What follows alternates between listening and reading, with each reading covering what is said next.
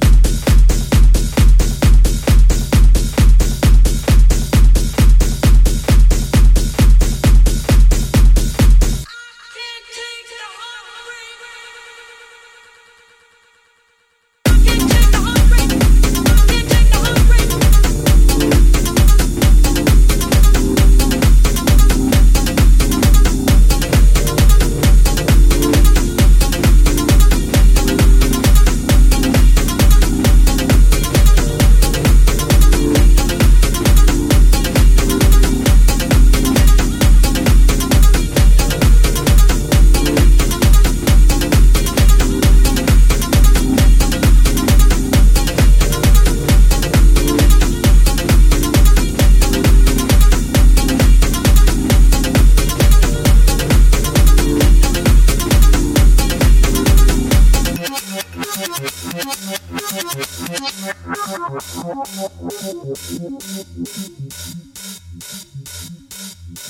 can't take it home.